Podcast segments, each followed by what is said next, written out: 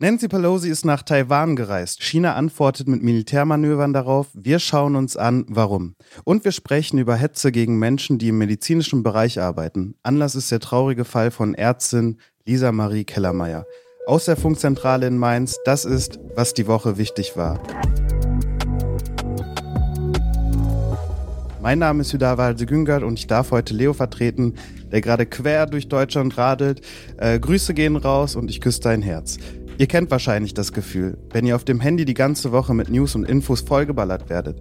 In diesem Podcast lehnen wir uns aber ein bisschen zurück und gucken die Themen an, die wirklich wichtig sind und die Diskussion, aus denen wir alle etwas mitnehmen können. Dafür hole ich mir wie immer Einschätzungen von Expertinnen und Experten und diskutiere mit einem Gast, der vielleicht nochmal eine ganz neue Perspektive geben kann. Und das ist diese Woche Maspet Mufsisian. Er arbeitet als freier Journalist unter anderem für unser Reportageformat Reporter. Dafür hat er gerade erst einen Film über Transpersonen bei der Polizei gemacht. Ich bin mega gespannt. Wir sprechen später darüber. Das ist der Funk-Podcast. Okay, let's go. Das wollte ich schon immer mal gemacht haben. Und damit herzlich willkommen, Marspet. Hi. Wie geht's dir? Mir geht's super. Ich freue mich, hier heute mit dir über diese ganzen Themen sprechen zu können. Ja, ein paar Themen ähm, sind auch diese Woche zustande gekommen tatsächlich. Ähm, was hat dich diese Woche am meisten beschäftigt? Ähm, tatsächlich auch ähm, Taiwan und Pelosi, weil ich glaube, das war auch etwas, das war irgendwie so gar nicht so richtig abzusehen oder vielleicht irgendwie schon. Ich weiß gar nicht, du wolltest ja eh gleich dazu kommen. Ich will dir jetzt nicht was wegnehmen, aber es hat mich schon beschäftigt, weil man denkt irgendwie, die Welt geht gerade irgendwie unter und dann passiert da auch noch etwas und das kann man gerade irgendwie überhaupt nicht gebrauchen wir starten, bevor wir jetzt auf das Thema Taiwan weiter eingehen, erstmal mit dem Best-of der Woche. Top-Serie auf Netflix war diese Woche Manifest. Stranger Things wurde endlich abgelöst, es wird aber nicht weniger creepy und übernatürlich. Bei Manifest gerät ein Flugzeug in Turbulenzen. Bei der Landung erfahren die Reisenden, dass inzwischen fünf Jahre vergangen sind. Mehr verrate ich hier aus Spoilergründen natürlich nicht. Marspet, hast du die Serie schon gesehen?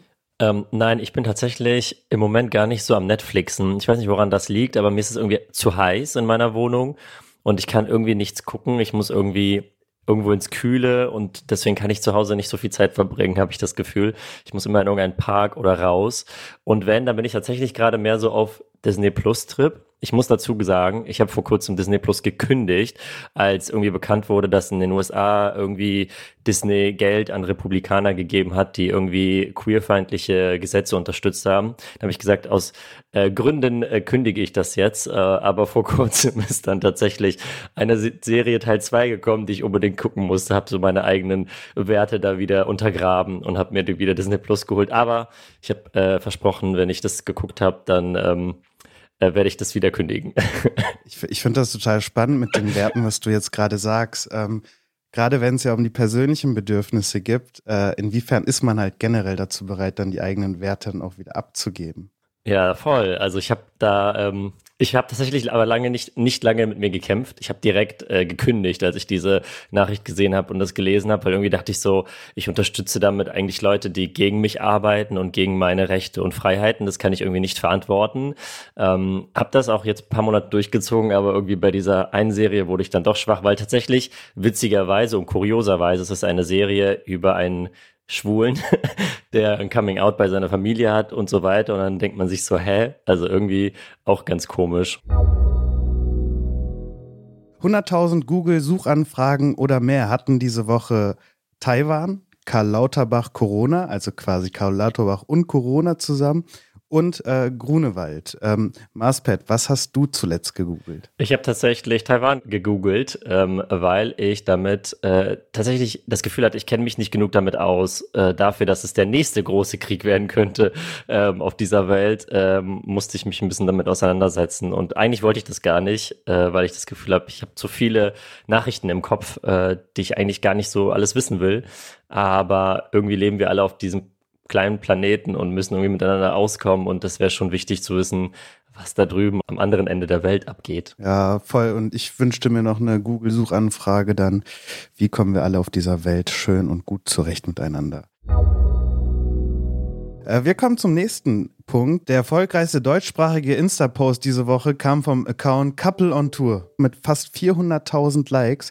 Für alle die, die den Account nicht kennen, Vanessa und Ina sind ein Paar, das auf Insta für ganze 2,5 Millionen Follows sein Leben dokumentiert. Und die beiden haben jetzt ihr erstes Kind bekommen. Auf dem Post sind die Babyhände von ihrer kleinen Tochter Olivia Rose zu sehen, die jetzt drei Wochen alt ist. Hast du es auch geliked? Ich habe es nicht mal gesehen. habe ich was verpasst?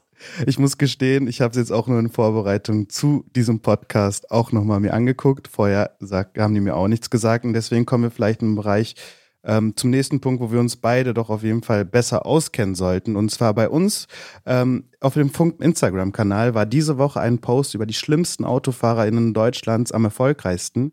Kleiner Spoiler, Menschen mit Porsche sammeln am häufigsten Punkte in Flensburg.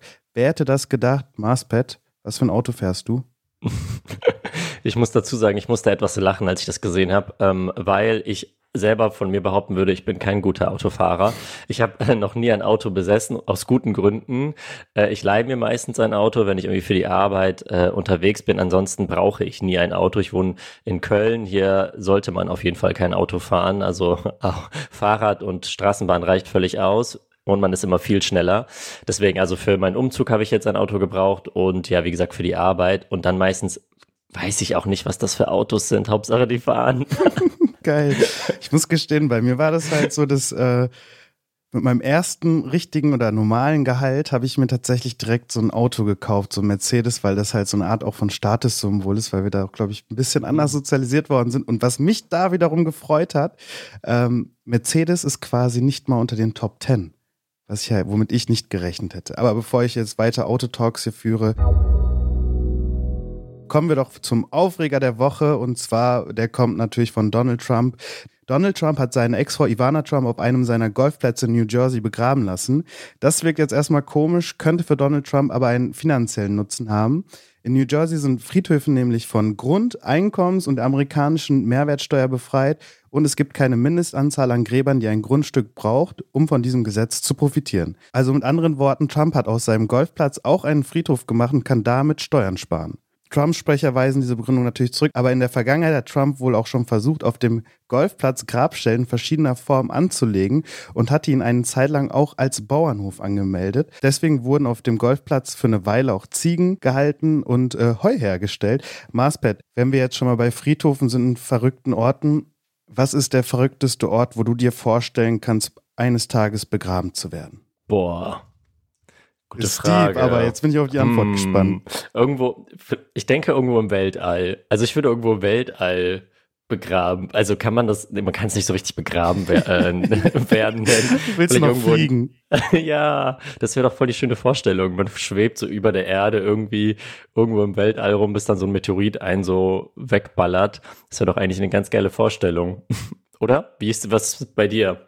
Ich hatte mal früher so den Wunsch, so aus mir soll ein Baum werden oder sowas. Dann hatte ich aber irgendwie einen Traum, wie irgendwie aus mir heraus Wurzeln schlagen. Dann habe ich von diesem Traum abgesehen. Oh, oh. Doch nicht. ja, weil, weil das irgendwie wehgetan hat, war richtig verrückt. Ähm, aber eine Frage, die ich mir tatsächlich stelle, meine Wurzeln liegen ja in der Türkei, ähm, ist halt so, ey, wie ist es eines Tages, wenn meine Eltern nicht mehr da sind, wenn ich nicht mehr da bin, in welchem Land möchte ich tatsächlich begraben werden? Früher war es immer so für mich, nicht nur, dass ich gesagt habe, so, ich möchte in der Türkei unbedingt begraben werden, sondern ähm, zwischen den Städten, wo meine Mutter herkommt und mein Vater herkommt. Mittlerweile weiß ich, dass es Deutschland sein wird, aber ich weiß jetzt schon, unsere Familie wird sich trennen.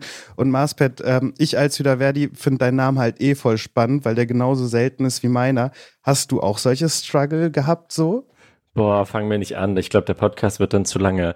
Ähm, also ich glaube, ich meine, jetzt vor dem Podcast habe ich dir ja auch meinen auch Namen ausgesprochen. ähm, das ist ja ganz normal. Also auch auf der Arbeit schreibe ich immer, wenn ich irgendwie äh, irgendwelche Radiobeiträge zum Beispiel mache und Kolleginnen und Kollegen mich irgendwie anmoderieren, muss ich auch immer irgendwie in Klammern dazu schreiben, wie die Aussprache ist. Und ich habe da ganz, ganz, ganz weirde Erlebnisse schon gehabt äh, mit Menschen irgendwie, die auch gesagt haben, Oh, also immer sagen, ist der echt? Ähm, nee, habe ich mir gerade ausgedacht, einfach um dir einen falschen Namen zu sagen, weil ich gerade nichts zu tun habe.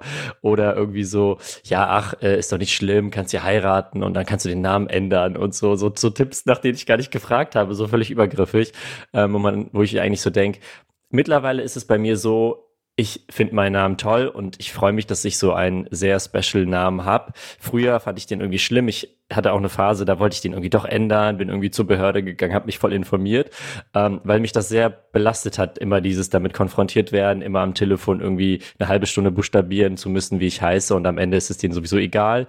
Ähm, aber mittlerweile denke ich mir so, das ist doch irgendwie was Besonderes. Das macht unsere Gesellschaft doch auch aus, wenn wir irgendwie nicht alle gleich heißen. Und deswegen denke ich mir mittlerweile so, ja, wer das nicht äh, sich äh, an, äh, lernen möchte, es auszusprechen oder sich nicht damit auseinandersetzt, das ist nicht mein Problem. Zum Abschluss dieser Runde, was bedeutet dein Name eigentlich? Oh, die Frage habe ich ge gerade gestern erst gestellt bekommen. Also in Armenien, also meine Wurzeln liegen in Armenien, ich bin in Armenien geboren, meine Eltern kommen beide aus Armenien. Ähm, ist das so, dass irgendwie so Bezirksleiter so ein bisschen wie die Bürgermeister hier so heißen? Und das Lustige ist, ich habe eine kleine Schwester und immer wenn sie irgendwie armenisches Fernsehen guckt und die irgendwie sagen, hier der Leiter von Düdüdüd und dann meinen Namen sagen als Bezeichnung äh, von, von diesem Menschen, dann sagt sie immer, warum sagen sie immer deinen Namen im Fernsehen? Das ist irgendwie ganz lustig. Ich glaube, meine Eltern fanden sich da irgendwie ganz lustig. Geil, deine Eltern haben das System gedribbelt und dich zum Bürgermeister gemacht. Ähm, wir kommen jetzt zu den Themen, bei denen wir ein bisschen deeper gehen. Was ist los in Taiwan? Am Dienstag ist die US-Politikerin Nancy Pelosi nach Taiwan gereist. China hat darauf sehr schnell und sehr verärgert reagiert. Marsbert, war dir klar, dass es richtig Stress geben wird? Ähm, ehrlich gesagt nicht, aber das hätte es vielleicht sein sollen, ähm, weil es ist ja so ein bisschen wie die Ukraine-Russland. Also das ist ja irgendwie so ein Konflikt, der ja schon sehr lange schwillt. Also der hat ja jetzt nicht gerade erst angefangen. Aber ich habe das Gefühl, dass wenn solche Dinge dann passieren, hat man auf einmal, auf einmal das Gefühl, huch, da ist ja irgendwie so ein Konflikt, so, aber der ist halt nicht jetzt erst gekommen. Ähm, ich hätte mir nicht gewünscht, dass der kommt, aber wenn man sich so ein bisschen mit der Geschichte auseinandersetzt, dann ist es ja jetzt nicht zum ersten Mal, dass solche Drohungen auch kommen. Ich glaube, das Krasse ist jetzt nur, dass da scheinbar wirklich auch ernsthaft was passieren könnte. Und ich glaube, jetzt nach ähm, dem Angriffskrieg gegen die Ukraine äh, halte ich das gar nicht mehr für so unwahrscheinlich. Ich glaube, so bis vor ein, zwei Jahren war ich noch so, oh ja, ach, die wissen doch alle, was das für wirtschaftliche, politische und soziale Folgen haben könnte, wenn man so einen Krieg beginnt. Und mittlerweile, glaube ich, sollten wir alle aufgewacht sein, dass sowas wirklich passieren kann. Und äh, das ist jetzt zwar nicht in Europa, das ist etwas weiter weg, aber das wird auch Einfluss auf die ganze Welt haben. Ähm, deswegen, ja, habe ich da tatsächlich auch ein wenig also, oder große Sorge, dass das passieren kann. Zu dem Einfluss, ähm, auch gerade hier in Deutschland, haben wir auch nochmal eine Experteneinschätzung. Die blenden wir gleich ein, aber hier nochmal eine kleine Gedankenstütze für alle. Äh, China findet den Besuch von Nancy Pelosi in Taiwan deswegen so problematisch, weil Taiwan für die chinesische Führung zu China gehört. Deswegen zwingt China auch jedes Land, das diplomatische Beziehungen mit Peking haben will, und das sind so ungefähr alle, keine offiziellen Kontakte zu Taiwan zu unterhalten. Und jetzt fliegt ausgerechnet so eine Spitzenpolitikerin aus den USA nach Taipei und auch noch, obwohl China schon vorher klar kommuniziert wurde, dass China das nicht tolerieren wird. Wir haben euch die Story hinter dem Streit um Pelosis Besuch zusammengefasst. Eigentlich gibt es schon seit über 70 Jahren zwei chinesische Staaten, China und Taiwan. Taiwan hat sich aber in der Vergangenheit zum kompletten Gegenteil von China entwickelt. Heute gehört Taiwan zu den stabilsten Demokratien in Asien. Und die Taiwanesen wollen weiter unabhängig von China bleiben. China hat die Abspaltung von Taiwan aber nie akzeptiert und verfolgt seitdem eine Ein-China-Politik. Deswegen steht auch die militärische Eroberung Taiwans durch China immer wieder im Raum. Es wird vermutet, dass das noch in der Amtszeit von Chinas Präsidenten Xi Jinping passieren soll. Die USA haben sich gesetzlich zur Verteidigungspflicht von Taiwan verpflichtet, obwohl sie China diplomatisch anerkannt haben. Deswegen kommen auch immer wieder US-VertreterInnen nach Taiwan, um ihre Solidarität zu bekräftigen. Aber dass eine so ranghohe Politikerin wie Nancy Pelosi das macht, hat es seit gut 25 Jahren nicht mehr gegeben. Das macht natürlich Eindruck und gefällt China so gar nicht. Wir haben unsere Mr. Wissen to Go Mirko Drotschmann mal gefragt, wie wahrscheinlich es ist, dass China bald versuchen wird, Taiwan einzunehmen und ob Russlands Krieg gegen die Ukraine daran etwas geändert hat. Es gibt die Theorie einiger Expertinnen und Experten, die sagen, der Ukraine-Krieg hat China ermutigt, Taiwan möglichst bald anzugreifen, möglichst bald eine Invasion zu starten. Allerdings spricht auch einiges dagegen, denn tatsächlich ist es so, dass China eher langfristig denkt. China möchte Taiwan komplett in der Volksrepublik aufgehen lassen, aber China weiß auch, dass das nicht so einfach möglich ist, insbesondere militärisch nicht so einfach möglich. Man möchte das Militär erst einmal, wie die chinesische Führung sagt, modernisieren. So steht es im 14. Fünfjahresplan Chinas. Da heißt es, Zitat, man möchte sicherstellen, dass das Jahrhundertprojekt die Armee Armee zu modernisieren, 2027 abgeschlossen ist. 2027, das ist so eine Jahresmarke, die da fällt. Eigentlich will China sich generell erst bis zum Jahr 2035 komplett sicher für die Zukunft aufstellen, aber beim Militär soll es eben schneller gehen.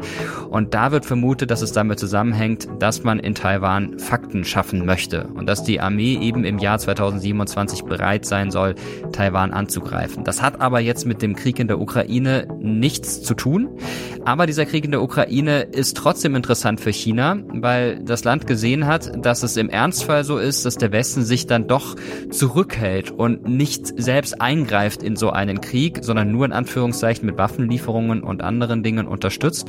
Und das könnte dazu beigetragen haben, dass China sagt, okay, wir haben ja nichts zu befürchten. Wenn wir Taiwan angreifen, dann passiert uns vergleichsweise wenig. Und dazu kommt auch, dass China, das vielleicht noch als letztes, schon seit einer ganzen Weile das Ziel hat, sich komplett unabhängig zu machen vom westlichen Ausland. Es gibt ja die Strategie Made in China. Man möchte sich komplett selbst versorgen, sodass Sanktionen des Westens im Falle eines Angriffs zum Beispiel gegen Taiwan kaum Wirkung zeigen. Und dazu braucht man eben noch ein bisschen Zeit. Auf den Besuch von Nancy Pelosi hat Peking aber jetzt schon reagiert. Mit Wirtschaftssanktionen und Kriegsmanövern in der Nähe von Taiwan. Chinesische Kampfjets sind in die Luftverteidigungszone von Taiwan eingedrungen. Das ist sowas wie die Pufferzone zwischen Taiwan und China. Und chinesische Kriegsschiffe befinden sich in der Meerenge zwischen China und Taiwan. Und am Donnerstag hat China auch erste Raketen in Richtung Taiwan abgefeuert.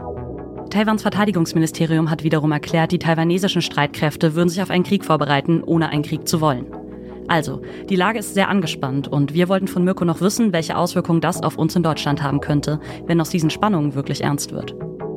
Die Spannungen wirken sich auf Deutschland insofern jetzt schon aus, als dass das Verhältnis zu China, das sowieso nicht das Beste ist, politisch gesehen zumindest, noch weiter abkühlt. Wirtschaftlich arbeitet man aber trotzdem eng zusammen und da wird sich, würde ich jetzt mal mutmaßen, wenig verändern. Aber wenn diese Spannungen eskalieren, wenn China tatsächlich Taiwan angreifen sollte, dann gibt es ganz massive Auswirkungen auf Deutschland. Mal davon abgesehen, dass so ein Angriff unvorhersehbare Folgen hätte, dass es zu einem Flächenbrand kommen könnte, möglicherweise sogar zu einem dritten Weltkrieg, hat es auch wirtschaftlich Auswirkungen, insofern als dass der größte Chiphersteller Asiens in Taiwan seinen Hauptsitz hat und äh, wenn der nicht mehr arbeiten kann, dann können eigentlich gar keine elektrischen Geräte mehr gebaut werden, dann stehen überall die Bänder still auf der ganzen Welt und dann können wir in Deutschland auch keine Waschmaschinen, Kühlschränke oder Computer, Grafikkarten, was auch immer mehr kaufen, weil diese Chips eben fehlen.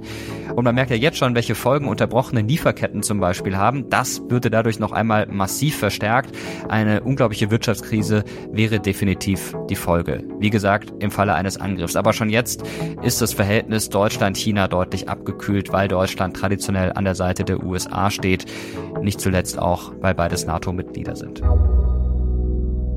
Jetzt haben wir ein bisschen Kontext bekommen. Marspet, was denkst du über die Situation? Ähm, ich fand tatsächlich, dass Mirko das gerade richtig gut auf den Punkt gebracht hat. Also im Sinne von, es könnte was passieren, tut's jetzt gerade noch nicht so akut, also es bahnt sich an, aber es ist ja jetzt noch nicht äh, was etwas passiert, aber es ist sehr wahrscheinlich.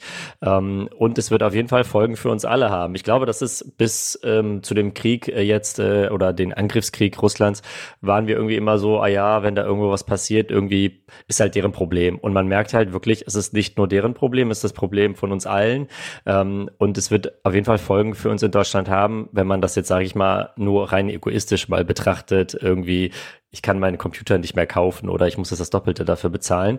Ähm, am Ende ist es ja aber tatsächlich so, dass die unschuldigen Menschen halt irgendwie äh, darunter leiden, die Anwohner Taiwans, die halt irgendwie dazwischen jetzt stehen, so, also sie wohnen dort friedlich, ähm, sind aber jetzt in so ein Spannungsfeld von politischen, ähm, ja, Machthabern gekommen, die irgendwie scheinbar in den letzten Jahren etwas gelangweilt sind, habe ich das Gefühl, irgendwie sorry, äh, durch Covid irgendwie so ein bisschen äh, ja, gelangweilt worden sind und das Gefühl haben, jetzt müssen sie wieder ein bisschen äh, Action machen in dieser Welt. Ich finde das sehr beunruhigend ähm, und äh, ja, wünsche mir nicht, dass das passiert, weil am Ende, wie gesagt, die ganzen unschuldigen Menschen darunter leiden werden, äh, wie das ja in der Ukraine auch der Fall ist.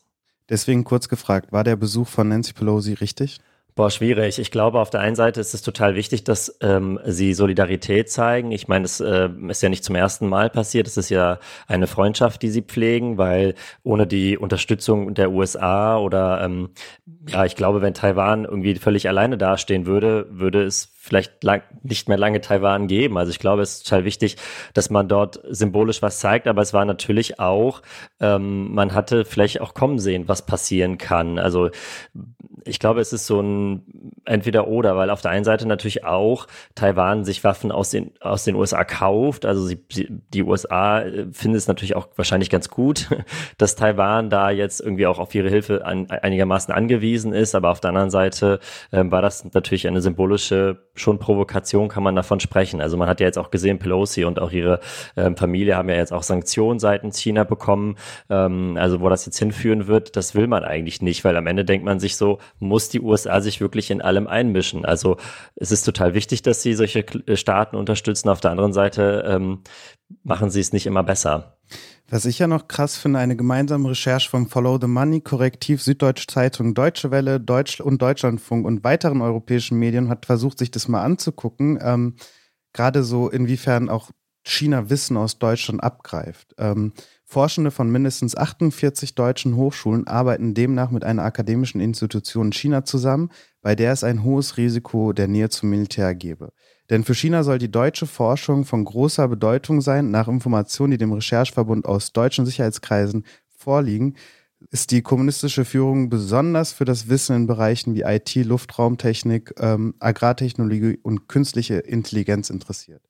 So, es ist halt auch wieder so etwas, gerade wirtschaftlich betrachtet, wenn wir uns Ukraine und Russland angucken, dass wir uns da wieder abhängig machen, beziehungsweise auch Sachen von uns abgeben, weil diese eine Welt wird es ja nicht mehr geben, oder? Ich habe so ein Gefühl, dass es halt echt so ein Ding ist, Autokratien gegen Demokratien. Was denkst du? Boah, schwierig. Also wenn man sich so die letzten 100 Jahre mal anguckt, dann ähm, ja, verändern sich Dinge in dieser Welt manchmal ziemlich krass. Und manchmal gibt es lange Phasen, wo man das Gefühl hat, irgendwie ist es lange friedlich. Also man hört ja auch oft irgendwie von, also ich höre das oft von älteren Kolleginnen und Kollegen oder auch Leuten aus meinem Umfeld, die irgendwie sagen, boah, wir hatten so lange Frieden und irgendwie so lange war alles gut. Aber wenn man mal genauer hinguckt, war nicht alles gut. Also vielleicht war einfach vor deiner Haustür alles gut. Ähm, aber in dieser Welt war nie wirklich alles richtig gut. Deswegen habe ich das Gefühl, solche Dinge passieren immer wieder. Jetzt ist es, glaube ich, einfach so eine Menge von Dingen, die passieren, dass man das gar nicht verarbeiten kann. Also ich habe das Gefühl, ich weiß nicht, wie das bei dir ist, aber ich habe das Gefühl, ich kann Dinge teilweise nicht mehr verarbeiten, weil einfach so viel ist, was auf mich auf, einprasselt. So irgendwie Krieg hier, Pandemie dort, die nächste Pandemie, die sich irgendwie schon anbahnt, ähm, so dass ich irgendwie das Gefühl, also ich versuche irgendwie darüber, ähm, das so zu, zu sortieren, ist das wirklich so, dass ich jetzt, dass es jetzt wirklich viel mehr Kriege gibt oder viel krassere, inwiefern man das irgendwie, äh, sage ich mal, bemessen kann? Ähm, oder ist es einfach ein Gefühl, was ich habe? Das kann ich gar nicht so richtig beantworten. Hast du einen Tipp, äh, wie man sich ablenken kann auch mal? Gerade in der jetzigen Situation? Also ich glaube, bei uns beiden ist es ja so, dass wir ja in dem Bereich arbeiten, wo wir täglich sowas lesen und irgendwie das nicht komplett wegschalten können. Aber ich habe das so, dass ich jetzt schon seit mindestens einem Jahr keine Push-Mitteilungen auf meinem Handy anhab. Also das ist in meinem Umfeld halt so, what the fuck, du guckst jetzt auch schon so, oh mein Gott, wie kannst du nur? Ähm, aber ich merke, das hilft mir total, weil diese super wichtigen Sachen, die bekomme ich sowieso mit. Ich bin alle paar Minuten bei Instagram, so da bekomme ich es spätestens sofort mit. Ähm, oder irgendwie, es wird sehr wahrscheinlich nichts geben, was nicht zwei, drei Stunden warten kann, dass ich das irgendwo lese. Ähm, so dass ich das Gefühl habe, das hilft mir nicht die ganze Zeit irgendwie auf meinem Handy, oh Gott, der nächste Krieg ist da, ähm, weil der wird nicht in zehn Minuten mich betreffen. So, also es ist okay, wenn ich das paar Minuten später lese, dann habe ich das auch so, dass ich ähm, all, also zwei, dreimal im Jahr mal so zwei Wochen in, äh, Social Media Pause mache, also alles irgendwie lösche und äh, nur im Notfall mal reingucke. Das hilft mir auch total. Und ansonsten natürlich spreche ich mit meinen Freunden sehr viel über Themen, so also anders als auf der Arbeit, weil auf der Arbeit sind wir ja sehr so, ne, was müssen wir berichten und so. Und mit Freunden bin ich dann mehr so, was macht das mit mir und wie kann ich damit umgehen, so was ich jetzt vielleicht weniger auf der Arbeit so richtig machen kann, ähm, das hilft mir auf jeden Fall, damit besser klarzukommen. Bei unserem nächsten Thema geht es um Suizid. Wenn ihr euch damit nicht wohlfühlt, überspringt bitte die nächsten Minuten. Wenn ihr Hilfe braucht, wir verlinken euch Hilfsangebote in den Show Notes. Kurz vorab, wir berichten hier im Podcast eigentlich nicht über Suizide, weil das ein sehr sensibles und ein sehr privates Thema ist und auch viele Menschen triggern kann. Einzige Ausnahme, wenn es darüber eine größere gesellschaftliche Diskussion gibt. Und letztes Wochenende gab es so einen Fall, aus dem sich eine ziemlich große gesellschaftliche Diskussion entwickelt hat. Es geht um die österreichische Landärztin Lisa Marie Kellermeier. Hier kommt eine kurze Zusammenfassung darüber, was wir über den Fall wissen. Am letzten Freitag wurde die 36-jährige Ärztin Lisa Marie Kellermeier tot in ihrer Praxis aufgefunden. Fremdeinwirkungen werden ausgeschlossen. Die Staatsanwaltschaft hat Abschiedsbriefe gefunden und geht von Suizid aus. Sie war in Österreich bekannt dafür, sich in der Öffentlichkeit, zum Beispiel auf Twitter, stark für Corona-Impfungen einzusetzen und über die Folgen von Covid-Infektionen aufzuklären. Dafür wurde sie massiv von Impfgegnern und aus dem Querdenkenmilieu bedroht. Was genau ihre Beweggründe waren, wissen wir zum jetzigen Zeitpunkt nicht. Aber sie hat immer wieder deutlich gemacht, dass sie unter den Drohungen gelitten hat. Auf Twitter hat sie auch manche geteilt und gegen einige davon Anzeige erstattet. Sie muss sich so bedroht gefühlt haben, dass sie einen privaten Sicherheitsdienst für die Praxis engagiert hat und selbst dort eingezogen ist. Trotzdem musste sie im Juli ihre Praxis schließen, unter anderem weil sie ihren Mitarbeitenden kein normales Arbeitsumfeld mehr bieten konnte. Der Sicherheitsdienst hat viel Geld gekostet, aber erschien ihr notwendig, weil sie sich von der Polizei nicht ausreichend beschützt gefühlt hat. Ihr Tod hat in Österreich und auch in Deutschland große Betroffenheit ausgelöst. In Wien gab es am Montag eine Mahnwache mit mehreren tausend Menschen. Joko und Klaas haben ihr am Dienstag die Ausgabe von Wer steht mir die Show gewidmet, um nur ein paar Beispiele zu nennen. Ich war richtig sprachlos, als ich davon gehört habe, ehrlich gesagt. Es hat mich richtig krass mitgenommen. Was war so deine erste Reaktion, als du von dem Fall gehört hast? Ähm, also ich muss erstmal sagen, mich hat es auch mega mitgenommen. Also einmal der Punkt, dass sie einfach ihren Job macht, so, also sie, sie impft, so, sie, sie hilft, dass wir diese Pandemie irgendwie äh, in den Griff bekommen. Ähm, also sie tut eigentlich was für die Menschen und niemand muss sich ja nach wie vor impfen lassen, so. Also es ist halt schon immer noch irgendwie so ein, so ein und, und, und auf der anderen Seite wird sie aber dafür angefeindet, so, wo ich so denke, wenn du ein Problem damit hast, dann geh dahin, wo die Regeln gemacht werden und nicht, wo die Person das einfach ausführt. So, mal abgesehen davon, hat mich das einfach persönlich sehr mitgenommen, ähm, dass sie so schutzlos wirkte. Also dass sie irgendwie auch, ne, wie du ja eben gesagt hast, sich nicht geschützt gefühlt, genug geschützt gefühlt hat von der Polizei, ähm, wo ich äh, mich auch frage, so wir werden Hassnachrichten und wird, wird Gewaltandrohung im Internet immer noch nicht ernst genug genommen, so und wie kann das sein, nachdem, also in diesem Jahr, Jahr immer noch sein, dass, dass das immer noch nicht ernst genug genommen wird. Da müssen wir auf jeden Fall, finde ich, mehr drüber reden. Der Fall hat ja quasi in äh, Österreich stattgefunden, aber auch in Deutschland ist die Situation für Ärzte und Ärztinnen, Menschen, die im Gesundheitswesen arbeiten, nicht leicht. Erik Bodendieck ist Präsident der Sächsischen Landesärztekammer und hat uns die aktuelle Situation geschildert. Wir konnten schon vor Beginn der Pandemie eine deutliche Verschlechterung der Situation äh, in den Arztpraxen wie auch Notaufnahmen und Krankenhäusern im Auftreten von Patientinnen und Patienten gegenüber Ärztinnen und Ärzten oder auch Pflegepersonal oder Angestellten in Arztpraxen beobachten. Letztlich hat aber die Pandemie nochmal diese Veränderung ganz deutlich herausgebracht. Wir sehen sehr deutlich mittlerweile auch durch tätliche Angriffe und auch genügend schriftliche Beweise, eine Verschärfung der Bedrohungslage für Ärztinnen und Ärzte, Pflegepersonal, Rettungspersonal und auch Angestellte in Arztpraxen. Das kann dergestalt sein, dass man am Ende auch E-Mails bekommt, wo drinne steht, dass man äh, auf der Erschießungsliste aufgenommen worden ist oder auch allgemeine E-Mails bekommt, wo in der Tat Ärztinnen und Ärzte oder man ganz persönlich angegriffen wird bezüglich seiner Äußerungen, die in aller Regel wissenschaftlich fundiert und abgewogen stattgefunden haben. Tätliche Angriffe haben wir erlebt bezüglich Personal bei mobilen Impfteams. Im Falle von Lisa Marie Kellermeier lief die Hetze größtenteils online ab. Das klingt für viele vielleicht erstmal nicht so schlimm, aber auch das kann wirklich heftig sein für betroffene Personen. Wie genau solche Online-Hetzkampagnen ablaufen können, hat uns Pierre Lamberti vom Center for Monitoring, Analyse und Strategie erklärt. Sie forscht als Psychologin zu Menschen, die an Verschwörungen glauben. Wenn man sich anschaut, wie so Hetzkampagnen ablaufen, sieht man da eigentlich immer ja, ähnliche Muster. Es wird sich entweder dazu verabredet, dass eine Person attackiert wird, dann werden teilweise diffamierende Hashtags erstellt gegen die Person. Ähm, es passiert, dass reichweitensteigere Accounts, Beiträge der Person, die attackiert wird, teilen, ähm, dann vielleicht ja, mit irgendwelchen Andeutungen so, ne, wie blöd ist denn die Person oder guck mal hier in Masken Ultra. Und die wissen dann ja auch, wie es weitergeht. Nämlich echauffieren sich alle dann darunter, wechseln dann zu dem betroffenen Account, überziehen den mit Hetze, dann wird das Ganze noch auf Telegram geteilt, ähm, da weiter verbreiteter Stimmung gemacht, um dann wieder irgendwie auf andere Netzwerke überzugehen.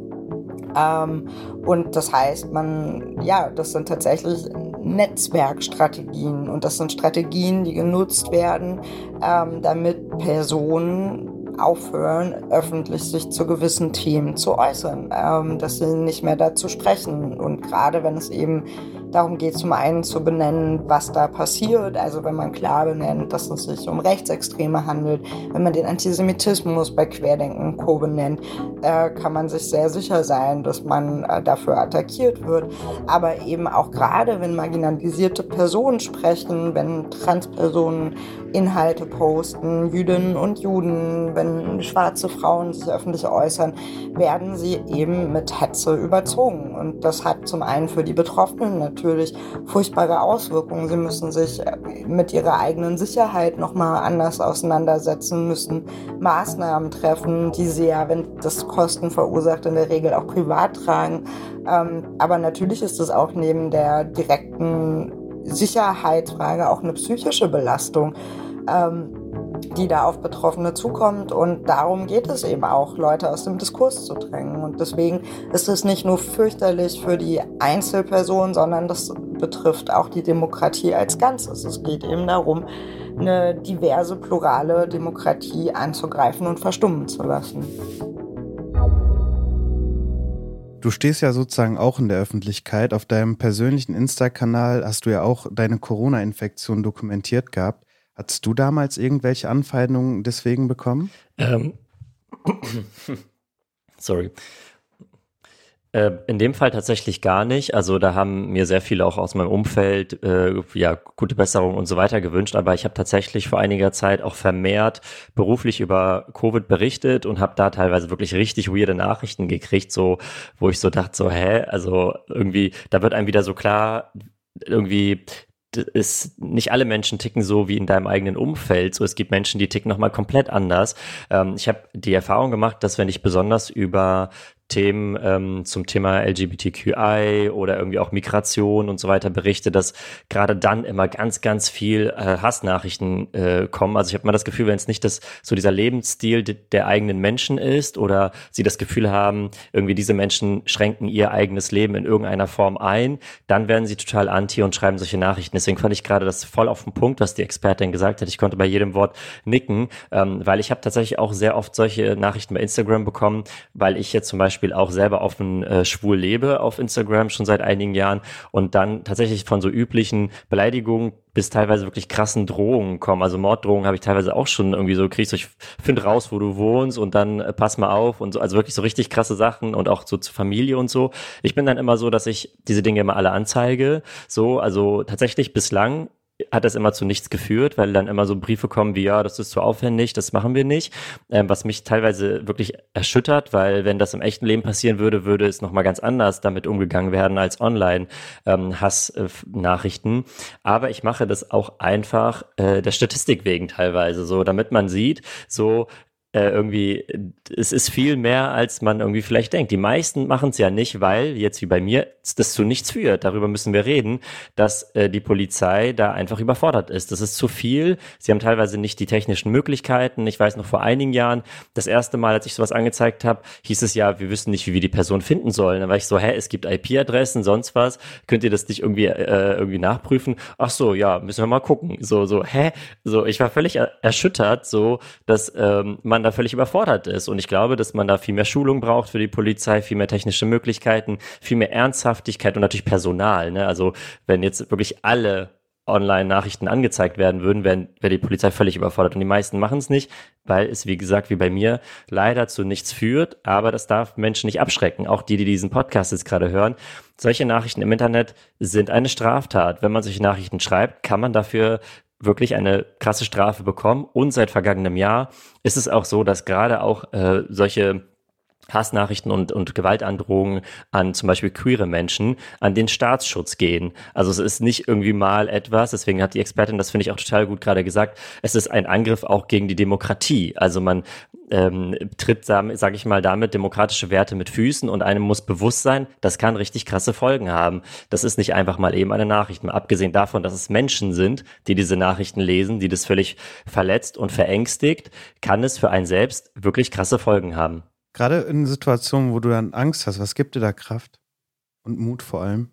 Ähm, ich muss tatsächlich sagen, ich bin mittlerweile komplett abgestumpft. Also es klingt total schlimm, aber ich bin wirklich abgestumpft. Ich krieg Nachrichten und bin einfach nur noch so, pff, also ich, ich weiß nicht mehr, ich, hab, ich, ich empfinde wenig mehr mittlerweile dabei, was total schlimm ist, weil wenn man so richtig krass Nachrichten kriegt, dann ist es, es ist nichts äh, Egales. Also es ist was, was, was, was nicht sein darf einfach. Aber mittlerweile ist es ähm, so, dass ich einfach das Gefühl habe, das hilft mir mehr, wenn ich das nicht so an mich ranlasse. Also die meisten blocke ich mittlerweile direkt so und dann hatte ich jetzt vor ein, zwei Wochen erst einen, der irgendwie ähm, glaube ich, irgendwas äh, aufgrund meiner Sexualität mich beleidigt hat. Dann habe ich den geblockt, dann hat er mir wieder eine Nachricht geschrieben und mich dann irgendwie als äh, irgendwie, äh, also irgendwie du Jude, bla bla bla, irgendwie so. Und ich war so, Alter, das sind, das sind auch einfach Volksverhetzungen, was du da betreibst. Das ist einfach eine Straftat. Hör auf damit. So. Und ähm, aber es ist tatsächlich so, dass ich mir mittlerweile ähm, versuche, das einfach überhaupt nicht an mich ranzulassen und ich kann damit besser umgehen, als wenn ich äh, ja irgendwie alles irgendwie so Freunden zeige oder sag, guck mal, was hier passiert ist. Also manchmal teile ich das in meinem, in meinem Account und sag und zeige halt, was das bedeutet, so wenn man solche Nachrichten kriegt, was, was es für Nachrichten gibt, was es für Menschen gibt, die solche Nachrichten schreiben. Ähm, aber tatsächlich bin ich da echt abgestumpft, was ich selber nicht so gut finde. Danke für deine Offenheit bei dem Thema. Ähm, machen wir doch mal weiter mit einer Runde Kurznews. Seit dem Beginn des Krieges in der Ukraine hat am Montag zum ersten Mal wieder ein Schiff mit Getreidelieferung den Hafen von Odessa verlassen. Also endlich mal gute Neuigkeiten aus der Ukraine. Davon abgesehen, dass in der Ukraine immer noch Krieg herrscht und keine friedliche Lösung in Sicht ist. Die Lieferungen sollen in den Libanon gehen. Da, aber auch in vielen Ländern in Asien und Afrika werden die Getreidelieferungen aus der Ukraine dringend benötigt. Zum Teil hungern die Menschen dort schon, weil sie sich die gestiegenen Preise für Getreide nicht mehr leisten können. Jetzt ist die große Frage, halten sich die Ukraine und Russland an ihr Abkommen, damit weitere Getreidelieferungen aus der Ukraine folgen können? Marspet, wie optimistisch bist du? Erstmal äh, freue ich mich tatsächlich, dass sie das geschafft haben, diese Lieferung irgendwie äh, ja anzustoßen und das irgendwie soweit äh, ja nicht zu Ende, es ist ja jetzt nicht noch nicht komplett vorbei, aber voranzutreiben, weil das, sie brauchen das ja auch. Also das Land kann ja nicht durchgehend in einem, sich in einem Krieg befinden und wenn sie die Möglichkeiten haben, äh, da irgendwie andere Länder zu beliefern, dann können wir uns ja erstmal freuen, dass es diese Möglichkeit gibt. Ich habe unter einem Instagram-Post gesehen, ich glaube, das war aber auch bei der Tagesschau, wo jemand irgendwie geschrieben hat, ja, also wenn ähm, die jetzt schon Getreide ausliefern, dann kann es denen ja nicht so schlecht gehen, ne? Und dann äh, denkt man sich auch so, hä?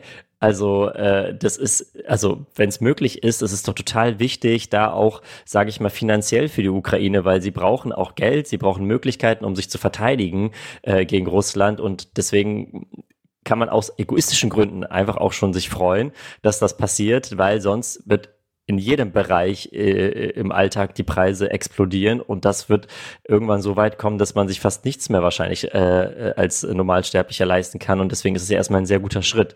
Also ich habe es nicht für wahrscheinlich gehalten, also ich habe es gesehen und war so hoch, so äh, wie ist das möglich, aber scheinbar haben die sich ähm, da geeinigt mit Russland und der Türkei, dass es da Wege und Möglichkeiten gibt, wie lange das aufrechterhalten wird von Russland, das äh, werden wir ja noch sehen. Es ist ja nicht, wäre das nicht das erste Mal, dass Russland gegen Versprechen verstößt. Äh, deswegen hoffe ich erstmal, dass da, dass es weiter gut läuft.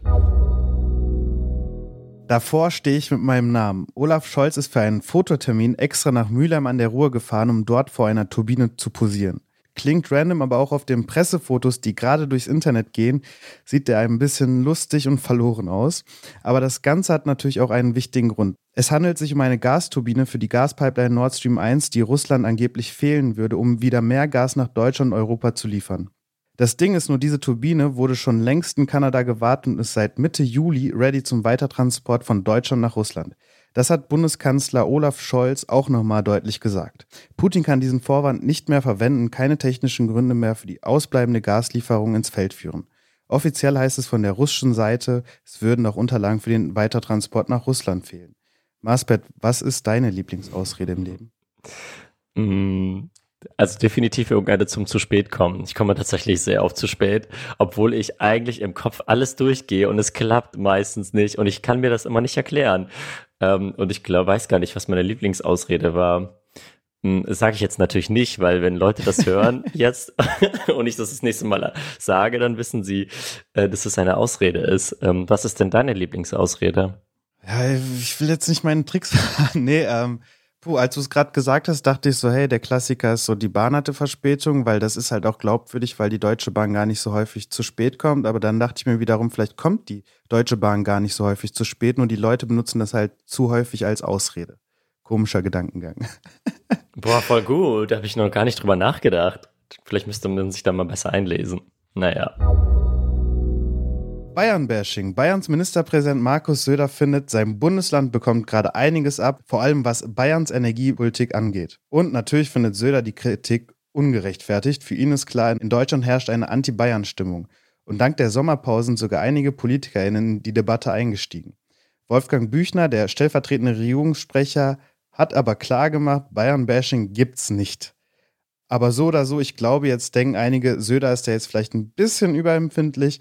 Aber um den lieben Markus hier mal ein bisschen aufzumuntern, Marspet, was magst du an Bayern besonders gern? Äh, ja. oh Gott, ähm, ich war gar nicht so oft in Bayern bislang tatsächlich. Also meistens, um nach Österreich zu fahren. ähm, und ansonsten tatsächlich ihre Natur. Also ich bin tatsächlich auch nicht so der Bierfan. Also ich mag auch gar kein Bier eigentlich. Deswegen kann ich jetzt auch nicht sagen, das Bier. Ich glaube, wenn Leo hier wäre, wäre er so, yay, Bier äh, und Brezel. Äh, oh ja, das ist wahrscheinlich sehr gut, aber kann ich nicht so beurteilen. Message an Putin. Seit Monaten hält der völkerrechtswidrige Angriffskrieg Russlands gegen Ukraine an. Jetzt meldet sich Mentalist und Löffelverbieger Uri Geller dazu auf Twitter. Das ist eine Warnung an Wladimir Putin. Ich werde jedes Molekül meiner Gedankenkraft nutzen, um dich an einem nuklearen Angriff zu hindern. Außerdem verlangt er die Hilfe seines Publikums. Wir sollen uns fünf Sekunden lang ein strahlendes energetisches Kraftfeld vorstellen, um ihn zu unterstützen. Und nochmal kurz zur Einordnung. Putin hat zwar immer wieder der Nutzung von Atomwaffen gedroht, aber erst vor einigen Tagen bekräftigt, keinen atomaren Erstschlag von Russland auszuwollen. Was genau Moskau tatsächlich plant, kann man natürlich nie sicher sagen. Aber nochmal zurück zu Uri Geller. Glaubst du an Magie? Oh, ich wünschte, ich würde es. Also ich, ich habe mich irgendwie total gefreut, dass er auch mal so wieder ein bisschen aus dem verstaubten, äh, aus der verstaubten Ecke gekommen ist, der Uri Geller, weil wir, geben wir es zu, wir waren damals alle große Fans von ihm und haben es alle geglaubt und haben alle einen Löffel in die Hand genommen und haben gedacht so, boah, jetzt schaffe ich das. Und es hat leider dann nicht geklappt, aber ja, also ich fand's witzig, weil ich habe unter dem Tweet äh, gesehen, hat jemand geschrieben, sowas wie äh, die ganze Welt ist eine Komödie, gew Komödie geworden und irgendwie hatte ich das Gefühl, ja, er hat irgendwie recht, weil irgendwie spinnen jetzt einfach alle nur noch und vielleicht sollte man das auch so sehen, damit man nicht völlig wahnsinnig wird. Und noch eine Special-Kurznachricht zum Schluss der Kurznews. Am Sonntag haben die deutschen Frauen im EM-Finale gegen England ja leider verloren, aber die Nationalspielerin Laura Freigang hat trotzdem ein positives Fazit für uns gezogen. Also die Europameisterschaft war eine unglaubliche Erfahrung. Wir haben uns ja im Vorhinein alles zugetraut, im Gegensatz zu vielen anderen, denke ich, ähm, aber wussten natürlich auch nicht genau, wie es wird und haben es dann wirklich geschafft, auf den Punkt topfit zu sein. Wir sind als Team sehr zusammengewachsen, gerade auch über die Vorbereitungslehrgänge in Herzogenaurach und haben einfach richtig, richtig gute Spiele gezeigt. Und wenn es sportlich läuft, dann ist die Zeit sowieso auch nochmal leichter zu genießen und schöner. Wir hatten einfach sehr viel Spaß auch innerhalb der Mannschaft und die Atmosphäre war unglaublich in den Stadien. Wir haben es einfach genossen. Dann natürlich so weit zu schaffen bis ins Finale, war unglaublich.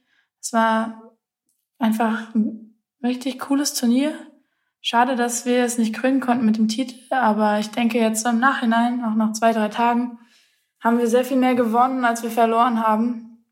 Und wir hätten den Titel gerne mit nach Hause gebracht, aber so ist nächstes Jahr eine Weltmeisterschaft. Darauf kann man sich freuen. Ich glaube, dass wir es geschafft haben, ganz viele Zuschauer zu begeistern in Deutschland. Das ist wirklich schön, weil das wünschen wir uns ja immer, dass wir mit dem Sport begeistern können. Und ich denke, das haben wir geschafft. Ja, und jetzt geht's, geht's dann bald schon weiter. Marspet, bist du auch ein guter Verlierer? Ich bin ein sehr guter Verlierer tatsächlich. Also ich kann es auch überhaupt nicht verstehen, warum man ein schlechter Verlierer sein soll. Weil irgendwie man kann nicht immer gewinnen im Leben. Ich ist doch schön, wenn andere sich auch freuen. Wobei es kommt sicher darauf an. Aber ich habe selten so einen, wo ich so denke, ich muss gewinnen, sonst bin ich so grumpy, wie das oft so bei so Brettspielen ist oder so, wo dann jemand so die ganze Zeit so voll verbissen und so richtig aggressiv wird. Ähm, ich weiß nicht, ich genieße das, wenn ich gewinne, ähm, aber ich mache mich auch lustig, wenn ich verliere. Ähm, kommen wir mal zu dem Thema, das du uns mitgebracht hast. Und das ist dein neuester Film für unser Format Reporter. Da hast du ja über Transmenschen bei der Polizei berichtet, beziehungsweise darüber, wie schwer es für Transmenschen ist, überhaupt bei der Polizei zugelassen zu werden. Du hast ja dafür mit verschiedenen Protas gesprochen. Ähm, was haben die denn so für Erfahrungen mit und bei der Polizei gemacht? Boah, sehr unterschiedliche. Also ich habe tatsächlich sehr wenige bekommen, die vor die Kamera gekommen sind, beziehungsweise einer wollte auch nur telefonieren. Die meisten, mit denen ich gesprochen habe oder geschrieben habe, die wollten nicht vor die Kamera, weil sie Angst hatten, äh, irgendwie, dass ihnen berufliche Konsequenzen drohen.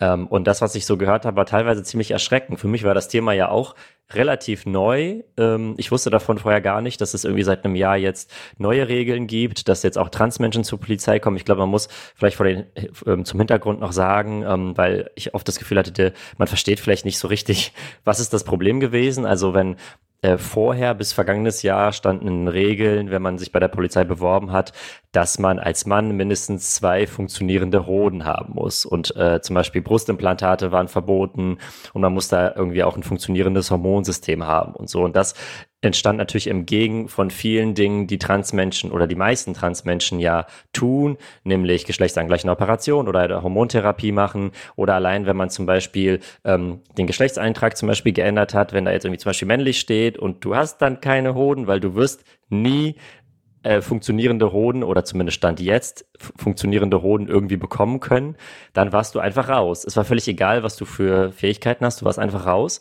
Ähm, und das war natürlich ziemlich krass für viele. Und die Regeln haben sich geändert, aber nach wie vor funktioniert das nicht überall. Also nach wie vor ist das bei einigen Polizeistellen, Ärzten, die die Menschen untersuchen, so, dass sie diese neuen Regeln nicht anwenden einfach und dann Leute ausgeschlossen haben, die, sage ich mal, eine Hormontherapie machen. Also ich habe mit einer gesprochen, die wollte anonym bleiben. Sie hat mich angerufen, während ähm, eines anderen Drehs hat sie mich angerufen. Sie hatte meinen Kontakt bekommen von wem anderen und hat dann mir äh, erzählt, dass sie sich beworben hatte bei der Bundespolizei und dann abgewiesen wurde. Und man hat ihr am Telefon gesagt, dass, weil sie halt eine Hormontherapie machen, sind sie raus. Und, und das kann natürlich nicht sein, weil die, wie gesagt, die Regeln haben sich geändert. Sie hat dann dagegen geklagt ähm, und hat auch vor dem Gericht Recht bekommen. Es kamen dann richtig krasse Sachen raus. Also die Bundespolizei hatte auch auf ihren Unterlagen, ich habe diese ganzen Unterlagen gesehen und deswegen hat mich das unfassbar schockiert. Also die Unterlagen wurden auch mit Trans gekennzeichnet von der Polizei, also so ein bisschen wie irgendwie schwul oder sonst was, was halt völlig äh, daneben ist eigentlich. Ähm, genau, und die haben sie halt einfach abgewiesen. Und das Gericht hat gesagt, ihr müsst sie quasi einladen. Und die haben auch gesagt, ja, wir hätten sie auch äh, eingeladen für so eine ärztliche Untersuchung. Und bei diesen Unterlagen, also ich habe das Gericht vom, äh, die Unterlagen vom Verwaltungsgericht äh, quasi bekommen, äh, da steht halt drin, dass haben sie nie gemacht. Also das waren dann einfach irgendwelche vorgeschobenen Gründe, ähm, dass das, ja, um sie auszuschließen. Und man hat sie wirklich äh, da monatelang diskriminiert und sie hat dann irgendwann auch gesagt, das äh, möchte ich dann auch nicht mehr. Ich möchte nicht bei so einem Arbeitgeber arbeiten, der mich durchgehend diskriminiert. Ich habe auch mit einer anderen gesprochen, die sehr gute Erfahrungen gemacht hat. Ne? Also es gab nicht nur die schlechten Erfahrungen, das ist wichtig, ähm, dazu zu sagen, ähm, die gesagt hat, äh, ja, sie hat auch eine Hormontherapie gemacht oder macht eine ähm, aber sie hatte auch Glück, weil ihre Ärztin, die sie untersucht hat, kannte sich voll mit diesen Themen aus. Also die war da voll drin und wusste, was das bedeutet und so. Ähm, deswegen hat das auch einigermaßen dann funktioniert bei ihr. Also ich habe gemerkt, es ist wirklich äh, noch ein weiter Weg, bis da, sage ich mal, diese Regeländerungen auch äh, ja wirklich komplett umgesetzt werden. Also es waren echt krasse Sachen. Also man will einfach einen Job machen, den man gerne machen möchte. Man möchte irgendwie in den Staatsdienst gehen, man möchte da teilweise auch sein Leben für riskieren. Und dann hängt es von deinen Geschlechtsteilen ab oder irgendwelchen anderen Sachen, ähm, ob das geht oder nicht. Ja, du hast ja eine neue Regelung erwähnt. Bei der Umsetzung unterscheidet sich das ja von Behörde zu Behörde. Ähm, ist es, sind, also entscheiden dann die, die Behörden in den jeweiligen Bundesländern? Also ist es dann so, dass in Berlin jemand dann eher zugelassen wird als in Bayern zum Beispiel? Oder wie kann ich mir das vorstellen? Ähm, das ist total gut, dass du das fragst, weil ähm, es fühlt sich so an, als wäre es so. Es darf aber nicht so sein, weil diese Regeln gelten für alle Polizeien in Deutschland. Also ob das die Bundespolizei ist oder die Polizei in Bayern oder Berlin, wie auch immer diese Regel, also diese sogenannte Polizeidienstvorschrift 300, gilt für alle. Also die, die müssen sich alle dran halten, aber es ist schon so, dass ähm, quasi die da teilweise unterschiedlich das bemessen. Und die meisten, die eine Ablehnung bekommen, gehen dagegen nicht vor, weil sie sich oft nicht, wiss, äh, oft nicht wissen, was sie dagegen tun können. So und ähm, ich habe mit einigen gesprochen, die dann quasi sich an so Beratungsstellen gewandt haben und die haben dann gesagt, hey, es gibt eine neue Regel, geh dagegen vor. Aber wer will schon gegen seinen zukünftigen Arbeitgeber klagen? Also das tun die wenigsten. So, das ist so ein bisschen wie ich kriege eine Wohnung nicht aufgrund meines Namens, so und dann klage ich erstmal gegen den Vermieter, um dann diese Wohnung zu kriegen. So und das war auch so ein bisschen das Feedback unter den Kommentaren. Das haben ganz viele auch so geschrieben, ja, die klagt sich da ja rein und so weiter und das ist für mich völlig ähm, nicht nachvollziehbar, weil es geht um ein Recht, worauf ich bestehe, weil ich nicht aufgrund meiner Identität quasi diskriminiert werden möchte. Das ist ein Recht, was allen zusteht in diesem Land und es ist völlig in Ordnung, wenn man dann dagegen klagt. Natürlich steht es jedem offen, ob man das möchte, weil, wie gesagt, hat man jetzt vielleicht nicht so Bock, direkt von vornherein sich mit seinem zukünftigen Arbeitgeber, Arbeitgeberin zu zoffen. Ähm, aber wenn man das möchte, kann man das auf jeden Fall tun. Und ähm, ja, in wie gesagt, in dem Falle von Maria, also wir haben ihren Namen geändert, sie heißt dann echt anders, äh, ist das so, dass sie dann irgendwann doch eingeladen wurde. Sie hat sich aber dann äh, mit einem Brief an das Innenministerium gewandt und erst dann, also wir wissen nicht, ob es unbedingt zusammenhängt, aber es sieht sehr danach aus, äh, hat sie eine Einladung bekommen, aber es war schon an sich schon zu spät, weil die Ausbildung hatte schon lange angefangen. Also es war für sie jetzt einfach eine sehr ungünstige Zeit danach zu rücken, so dass sie dann auch gesagt hat, aus diesen ganzen Gründen will ich das nicht mehr. Und deswegen, also ähm, jede Behörde, jede Polizeibehörde muss diese Regeln gleich anwenden. Sie tun es aber nicht.